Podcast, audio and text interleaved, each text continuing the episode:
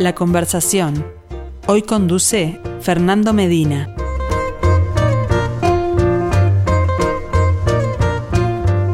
Muy buen mediodía para todos, ¿cómo les va? Bienvenidos a la conversación. A partir de este momento nos siguen a través de Radio Mundo 1170 AM, las distintas opciones eh, online o, bueno, no me canso de recomendárselos, nos siguen a través del canal de YouTube de En Perspectiva porque vamos a hablar de arte y vale mucho la pena que vean las obras del artista que nos acompaña, que lo vean a él, además hoy nos acompaña en estudios. El protagonista de esta semana nuestro ciclo Arte UI en perspectiva es Carlos Presto.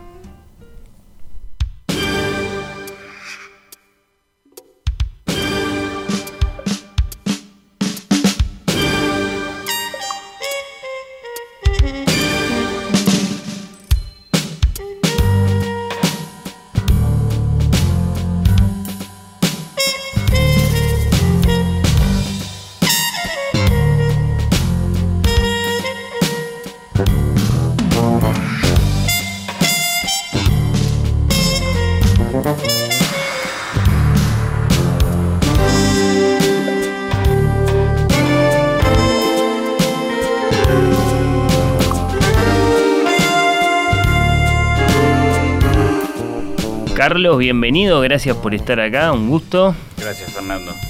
Bueno, Carlos, esta charla va a tener muchas cosas y creo que vale la pena que comencemos por la música porque ahí está sonando eh, Miles. Eh, creo que tenemos que hablar entonces del rostro de Miles Davis y de la importancia de la música en tu obra artística. Sí, eh, básicamente en mi vida la música. Antes de empezar a pintar, tocaba música y siempre me gustó el jazz. Lamentablemente mis aptitudes técnicas nunca me permitieron tocar este tipo de música. Este, y básicamente el tema que estábamos escuchando y el disco Tutú de Miles Davis tiene que ver con el comienzo de, mi vida artística como pintor.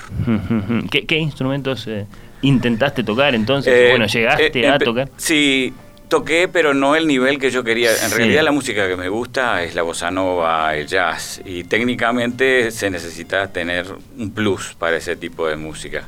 Empecé tocando el saxo, tenor, soprano, y bueno, eh, el tema de los escenarios no son fáciles para todo el mundo. ¿Sí? Me costaba mucho la primera línea del escenario, entonces en un momento, cuando cambié de banda, empecé a tocar el bajo y ahí me sentí un poquito más cómodo, ya en, la parte más este, retrasada del escenario, medio escondido por la batería, uno se siente un poco más, yo personalmente me sentía un poco más cómodo. Interesante eso que decís a propósito del límite que tocaste, por así decirlo, como, como músico, en el sentido de que uno asocia el jazz a la libertad, y sin embargo, para alcanzar esa libertad es necesario, bueno, eh, alcanzar, bueno, sí, sí, eh, muchísimo grado de, estudio, de conocimiento, de habilidad, en fin. Eh, no, no, no se trata de la libertad en el sentido de hacer lo que uno quiere. No, es una libertad bastante restringida la del músico de jazz, ¿no? Tiene, obviamente, el, los acordes que con los que ellos trabajan, el nivel de los acordes, cuando nosotros estamos acostumbrados a una a un acorde de séptima como máximo, ellos trabajan con oncenas, trecenas, notas que para nosotros serían disonantes, pero que en el, en el uso de ellos y en el nivel de trabajo que ellos tienen es perfecto. Esa es la revolución del jazz. Exacto, es el, lenguaje. Exacto. Para eso yo más que el, estudio técnico del instrumento o de la música en sí misma, me di cuenta de que se necesita eso que dicen siempre de traer algo en la sangre. A mí me encanta la música, pero no traje eso en la sangre. Muy diferente es el tema de la pintura. Yo, en cuanto empecé con la pintura, me di cuenta de la diferencia de todo lo que me faltaba para ser músico. Cuando empecé a pintar, eh, seguramente se vean algunas de las imágenes, lo primero que pinté fue la tapa de Miles Davis, de Tutu. Me la pinté para mí, para tener en la cabecera de la cama. Este, no como inicio artístico, simplemente me la pinté para mí. y me resultó algo natural. No, o sea, soy autodidacta, nunca, no tengo estudios este, de bellas artes, pero creo que sí vino esa facilidad, que para la música no. Bueno, eh, es muy significativo, evidentemente, ¿no? Que hayas saltado de la música a la pintura, eh, bueno, mm, pintando el rostro de uno de tus músicos favoritos, digamos, me parece muy interesante. Por cierto, ya me vas a decir entonces, de a poco, ya me lo estás diciendo de a poco, si, si eso que no lograste eh, hacer como músico, si lo estás, si, si sentís que lo estás logrando como, como, como artista plástico, digamos, ¿no? En, en, ese ejercicio de la libertad, para un recorrido breve, digamos, o, en breves palabras de, de, tu primera inclinación por pintar a este presente tuyo como artista. Utilizaste la palabra autodidacta, dijiste, yo no tengo formación en Bellas Artes, pero ¿cómo ha sido ese recorrido? Bueno, eh, también hay que tener en cuenta la niñez, claro. en este caso. Eh, en mi niñez de los, de, de los 60 y 70 no existía lo que existe ahora, la diversidad de remeras y, y, estampas. Entonces, mis primeros inicios pintando era pintando las remeras de mis amigos, las mías y las de mis amigos. En un momento en que no había remeras. Cuando era pintadas. raro, claro, encontrarse con ropa Exacto, estampada. Estampados, sí. ¿no? Digo, eh, por decir, como si quisieras tener a Miles Davis pintado ejemplo, en la remera, eso no existía en esa época. Este, Era un y, gesto de pop art en sí mismo. Exacto. Sí, sí, sí, Entonces, eso fue el principio. Obviamente, en la escuela me resultaba fácil el tema del dibujo, en el colegio también me resultó fácil el tema del dibujo, pero quedó porque mi juventud fue más por el lado de los deportes que por el lado del arte. ¿Y qué te decís con respecto a eso? ¿Es innato? Entonces, ¿lo traías contigo? Sí, esto es lo que yo te decía sí. recién con respecto a la música y al arte. Mi forma de ver uh -huh. es que las artes se traen de, de, cuna, en la sangre. Después hay una perfección en el trabajo y en la búsqueda de, de, de cada uno que lo lleva a distintos niveles artísticos. ¿Tus mayores eh, eran, eran artistas? ¿Hablas de la sangre? No. ¿Reconoces no, pero la sangre. ¿Tu familia? Eh, es más misterioso. Sí, este, en realidad en casa lo que había era una búsqueda de que yo fuera arquitecto. Ajá. Digo, en mi casa había arte, no había láminas, había arte, pinturas originales. Entonces eso ya de por sí hacía la diferencia. Yo tenía Ribeiro, Failós en casa. Uh -huh. Entonces eso yo creo que también me llevó a tener una cuna, una cuna más artística. Y la búsqueda de, de de eso que yo te decía, este, en el colegio siempre tratando de eh, llevarme hacia la arquitectura, por un gusto personal de la familia. Este, no llegué porque, bueno, preferí los deportes que el estudio. Bueno, eh, por eso yo decía en el arranque varias cosas acá, ¿no? La música, la arquitectura, el arte, eh, todas cosas que, digamos, íntimamente están conectadas, ¿no? La matemática, ¿no? Que, que también está ahí detrás de todo eso, o bueno, eh, acompañando todo eso. Eh, vale mucho la pena que nos cuentes con, con, con mucho detalle, creo, cómo, cómo lográs crear eh, una obra como esta que nos acompaña acá en estudios, pero me gustaría arrancar antes de, de, de, conversar sobre tus procedimientos, preguntándote precisamente por, por tu relación con la, con la matemática y, y, y, por tu mirada respecto de la relación entre arte y arquitectura, porque no, y matemática. ¿Cómo, bueno, ¿cómo es esa relación? Eh, en los 80 yo me fui a vivir a Buenos Aires. Buenos Aires es la cuna de la geometría, en Brasil también hay, algo de geometría, pero en Sudamérica el punto más importante de la geometría es Buenos Aires. Lepar, Brisi, ¿no? un montón de artistas. La geometría trabaja sobre la matemática. Por, los, eh, por ahí, por el 95, eh, me encontré un libro eh, de un búlgaro que se llamaba Matila Gica, y hablaba de la perfección en el crecimiento de la naturaleza. Eso lleva a lo que todo el mundo conoce como el número áureo. Uh -huh, sí. Bueno, ahí es donde se basa no la estructura del, del cuadro que vemos ahora, sino de, de, de los edificios, sino la, la, geometría específicamente que yo hago. Este, a partir de eso, de leer este, todo lo que es el, crecimiento de, las plantas, eh, que también mucha gente lo relaciona con la relación de, numérica de Fibonacci. Ah, sí. Fibonacci y el número de oro es exactamente lo mismo. Entonces, mi relación hacia Son cosas muy antiguas estas, ¿no? Que remiten a la antigüedad clásica, después tienen un gran capítulo con, genios como Leonardo, en fin. Ahí va, bueno, por ejemplo, arranca con Euclides. Claro 350 antes de Cristo, por decir. Y la relación que tiene Da Vinci con eso es a partir de Luca Pacioli, que era un monje que hizo el estudio de esta relación perfecta que tiene el hombre, que tiene la naturaleza en, su crecimiento. Hizo, ahora no me acuerdo exactamente el nombre del libro, La Divina Proporción o algo parecido. Las ilustraciones eran de Da Vinci de ese libro de Pacioli. Este, bueno, unos, estamos hablando de siglo XIII, XIV. Claro. Eh, unos años después es que se edita este libro de este búlgaro que yo te digo, que es el, estudio de la relación en el crecimiento de los animales y de la naturaleza, que es lo que a mí me engancha con la búsqueda de la estructura de la matemática implícita en la geometría y que claro, te lleva por toda una gran aventura, una, una, una gran búsqueda que después te va a permitir eh, crear eh, esas, esas otras obras que, que, hemos visto y que nos acompañan acá, acá en la radio y que cómo tenemos que entender.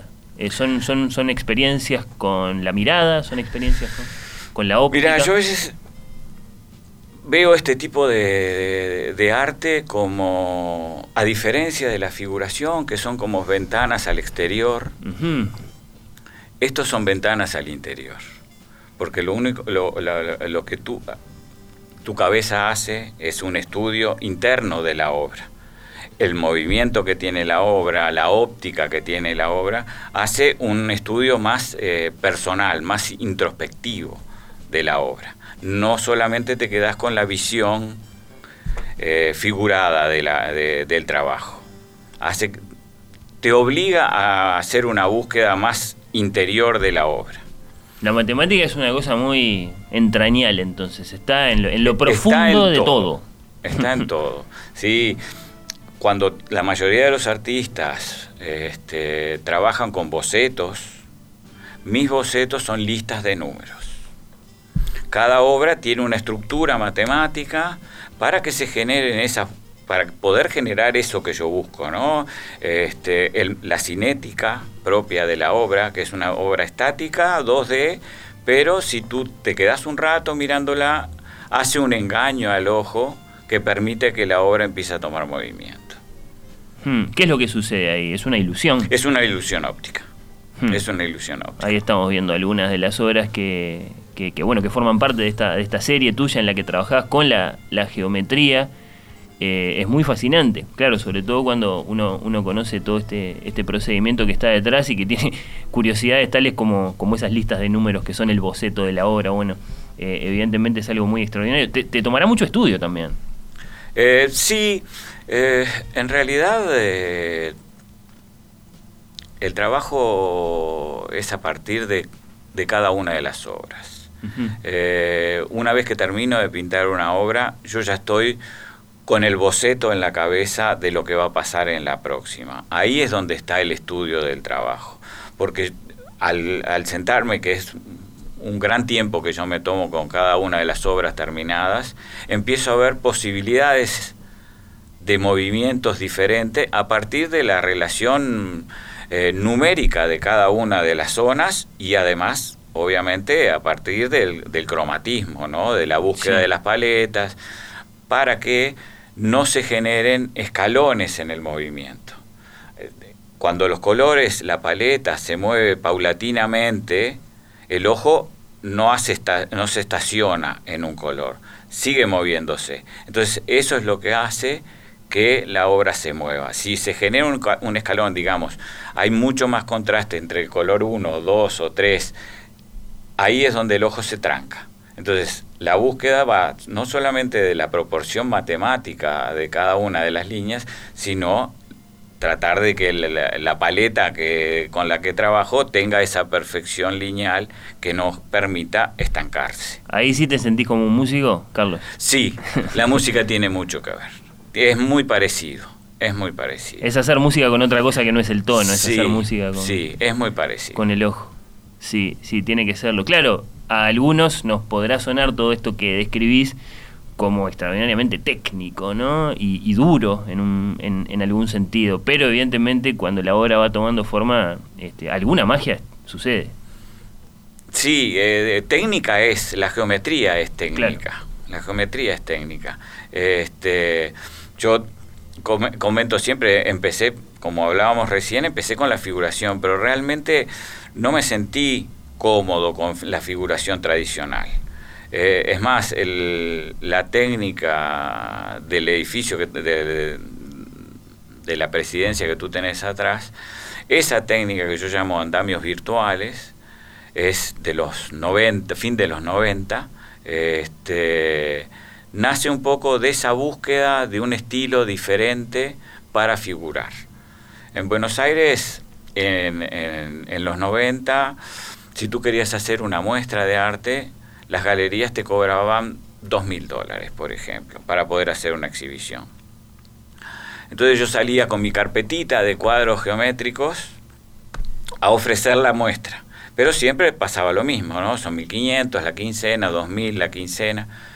Y en una galería, casualmente, mirando ese book que yo llevado con mis obras geométricas, estaba el cuadro de Miles, que yo me había pintado para mí, no buscando este artístico, no, haciendo una búsqueda artística, simplemente lo tenía para mí porque era fanático de Miles. Y una galería en Buenos Aires me dice, bueno, esto no, me, no, no es comercial, me interesa esto. Si tú me pintas una muestra de músicos de jazz en óleo hiperrealista, yo te doy la galería gratis.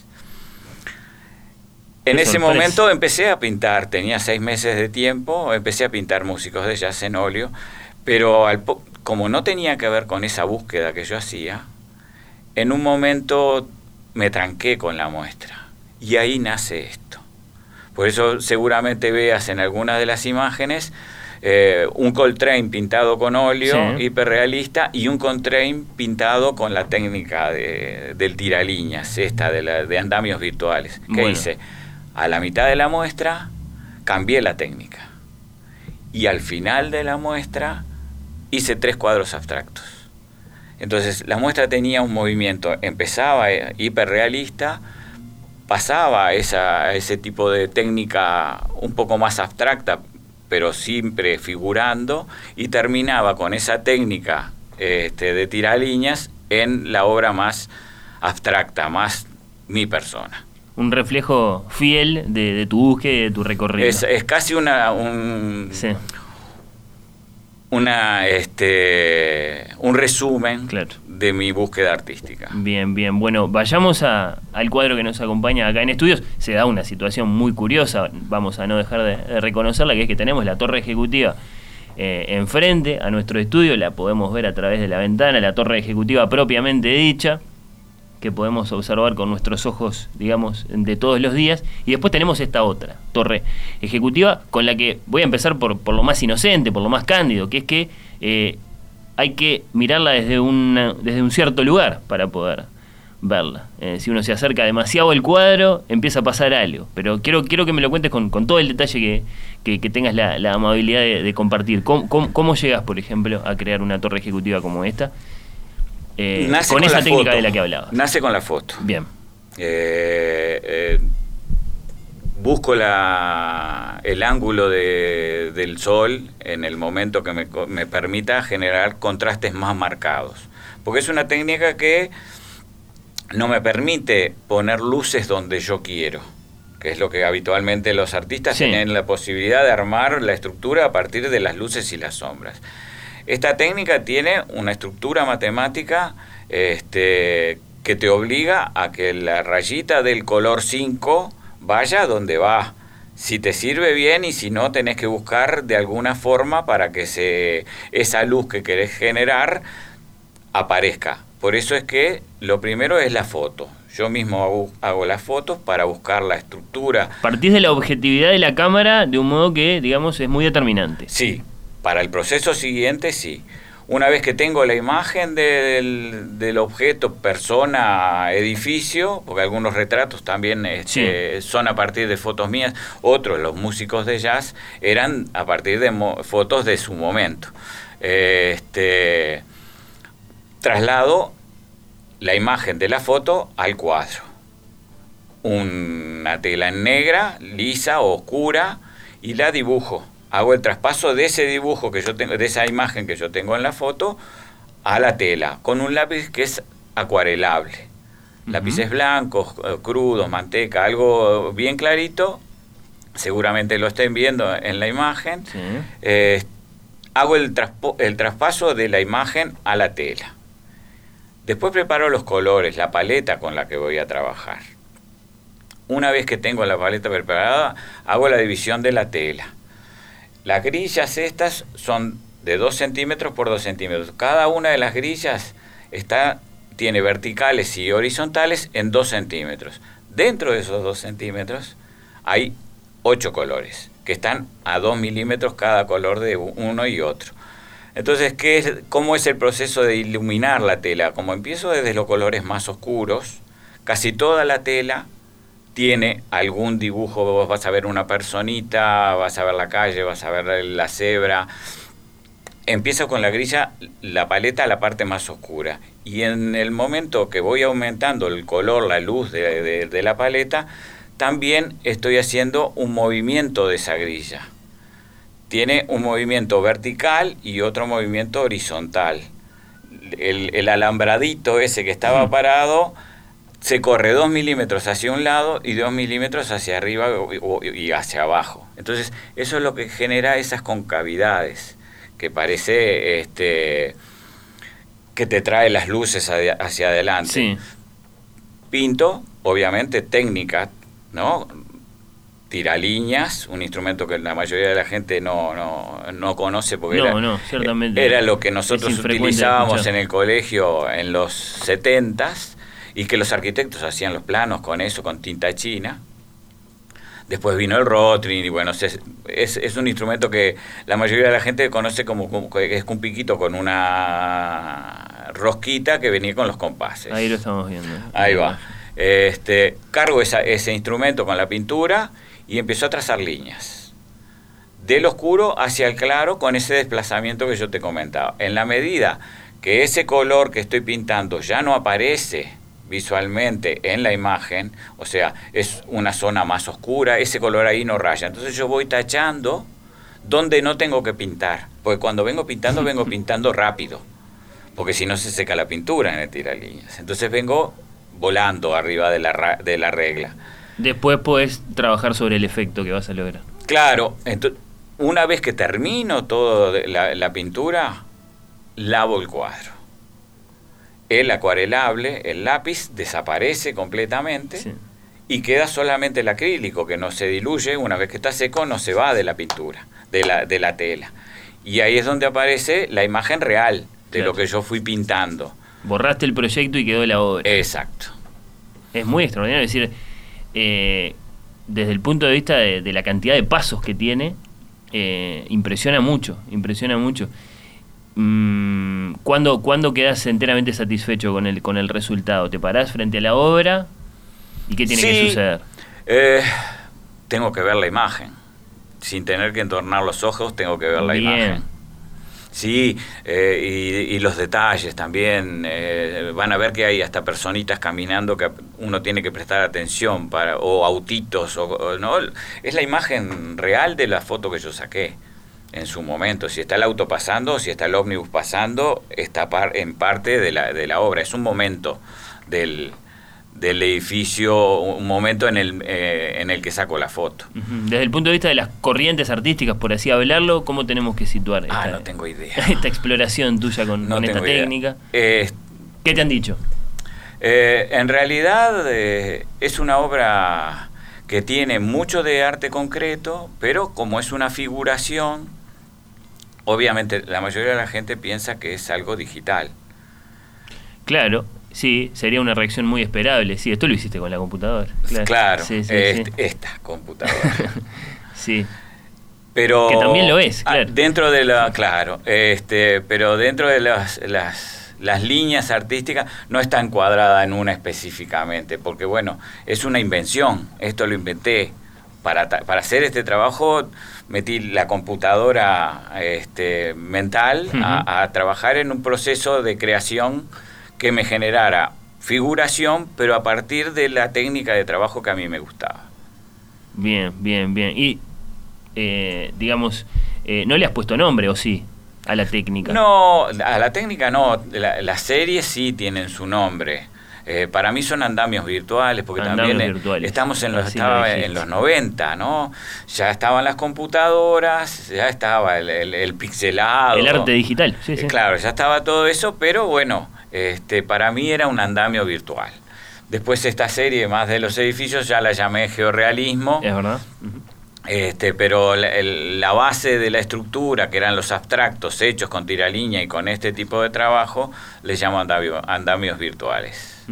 Y acá sí, también, como, como te pasará con las geometrías, sentís, digamos, alguna clase de, realización personal, como, como cuando tocabas música y decías, bueno, acá falta algo, de pronto. No, en este caso sí. Claro, en acá sí. En este tipo de trabajo sí, este, porque es algo que creaste tú. Eh, no es que viste, la geometría eh, específica tiene todo un recorrido desde los 50 está ahí y, el artista que lo sabe aplicar. Cada uno tiene su forma de trabajar esa geometría. Esto es... Invención. Exacto. Sí, sí, tiene que ser, sí. Eh, un sentimiento muy especial el de la, el de la invención. Carlos, eh, para ir cerrando, pero, pero porque me interesa mucho preguntarte esto también, ¿cómo, cómo reflexionás acerca del, del lugar del arte y los artistas en esta era nuestra, en este tiempo nuestro, del que se dicen tantas cosas, ¿no? Que es, bueno, el tiempo de la, de la velocidad y de la inmediatez, y no de bueno la, contemplación demorada, eh, del entretenimiento sí, el verdadero arte no. ¿Cómo, qué, qué, te inspira? La relación entre el arte y el, y el tiempo en el que nos toca vivir. Yo creo que hay público para todo. Bien. ¿No? Hay público que prefiere el arte en 2D o en 3D y hay gente que prefiere las instalaciones. Soy un poco chapado a la antigua artísticamente. Eh, yo prefiero ver la obra y el trabajo del artista y creo que el, público que, sigue mi trabajo y que gusta de mi trabajo también es ese, ese tipo de público que prefiere tener la obra eh, y analizar el trabajo del artista, cómo es el proceso, por dónde arranca el trabajo. Perdón, ¿en oposición a qué? Es decir, eh, que prefiere eso y no... El arte más este, instantáneo, como no me sale exactamente la palabra ahora, pero actuaciones. Sí, el este, happening, decís tú. Ahí va. Sí. Exacto. Bien. Eh, ese tipo de trabajo difiere totalmente de la obra, del tipo de obra que yo hago. Yo prefiero hacer un, un, tipo de obra que haga reflexionar a la gente, pero en su relación con la obra, no con el momento instantáneo del, del, de la actuación. Sí, sí, el arte entendido en un sentido tradicional también, que seguirá teniendo su lugar, pese a todo. Obviamente. Sí. Obviamente, sí. Este, me parece que a pesar de que las pantallas planas están ocupando gran parte de las paredes de, la gente, el arte siempre va a estar ahí. Siempre se necesita esa relación con la creatividad, con el arte, con la persona, el artista. Tú tienes un cuadro en tu casa y son horas de la vida de una persona que está pintándola. Digamos, en la puerta, el, edificio que tú tenés detrás, son 100 horas de mi vida. Hmm. Estás viviendo 100 horas, 100 horas de mi trabajo. Eso creo que tiene un plus en, en, el que sabe verlo. Sí, sí. Es una, una, oportunidad para comunicarse con otro de un modo muy, muy excepcional. Por último, eh, Carlos, en cuanto a libros, lecturas, a maestros, a referentes, nombres que son los nombres imprescindibles para vos como artista. Depende para que eh, eh, veo de todo. Sí. sí bueno, es interesante ya eso. Da Vinci, obviamente, los clásicos, este, en la medida que el artista va avanzando, va entendiendo distintas, distintos tipos de pintura, digo, de primera no vas a entender a Rothko o no vas a entender a Pollock, eh, la, mucha gente no, El arte abstracto es esquivo, ¿no? Eh, yo creo que necesita una, una preparación previa. El aprendizaje que todos tenemos, ¿no? Digo, a todos nos gusta Van Gogh porque lo vimos muchas veces. Sí. pasa exactamente lo mismo con los, los artistas más contemporáneos.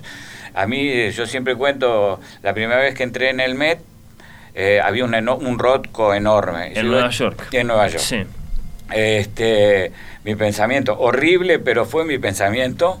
Digo, este hombre está robando la plata. Con Rothko, ¿te pasó eso? Exacto, porque vi esa mancha. Entonces, ese, esa era mi falta de aprendizaje artístico. Yo había visto mucha obra figurativa, recién empezaba a ver un poco de obra, ni había empezado a pintar este, en ese momento fue este, en los 80, en los primeros viajes a, Nueva York.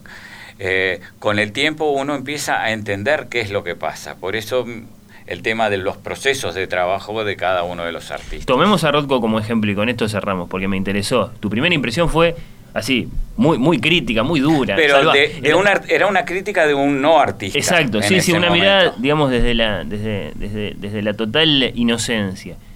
¿Qué descubriste después que estaba pasando ahí en ese eh, Bueno, después empezás a entender el lenguaje del artista. Entonces, una vez que empezás a entender el lenguaje del artista, que es un poco esto, ¿no? Eh, aprender de geometría es mirar geometría. Eh, como lo que hablábamos recién del, tema de Van Gogh, ¿no? El que vio mucho, ya eso es un proceso de aprendizaje hecho inconsciente a veces, pero es un, proceso de aprendizaje hecho. Con Rothko o con Pollock o con toda lo que es abstracción, a mí me pasó lo mismo. Fui entendiéndolo y entendiendo el proceso de trabajo a partir de ver la obra, de ir entendiendo la obra. No tanto de leer qué es lo que él quiere expresar o cómo lo quiere expresar. Simplemente mirando el aprendizaje natural que nosotros tenemos del mirar. Comprender su lenguaje y bueno, cómo, cómo ese lenguaje después dialoga con, con la realidad. Bueno, eh, Carlos, Carlos Presto, artista uruguayo, ha sido un placer eh, conocerte, escucharte. Muchas gracias por haber venido hoy y bueno, y muchas gracias por, por compartir lo que haces con nosotros. Gracias a ustedes por la invitación.